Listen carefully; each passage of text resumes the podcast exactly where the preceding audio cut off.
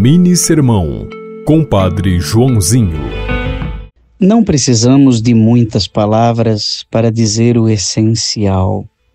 Falar demais pode ser dispersivo até na oração.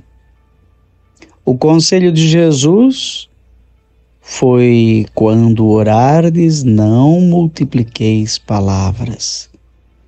Como se alguém quisesse convencer a Deus pela força dos argumentos, dos discursos intermináveis, dos sermões enfadonhos e repetitivos.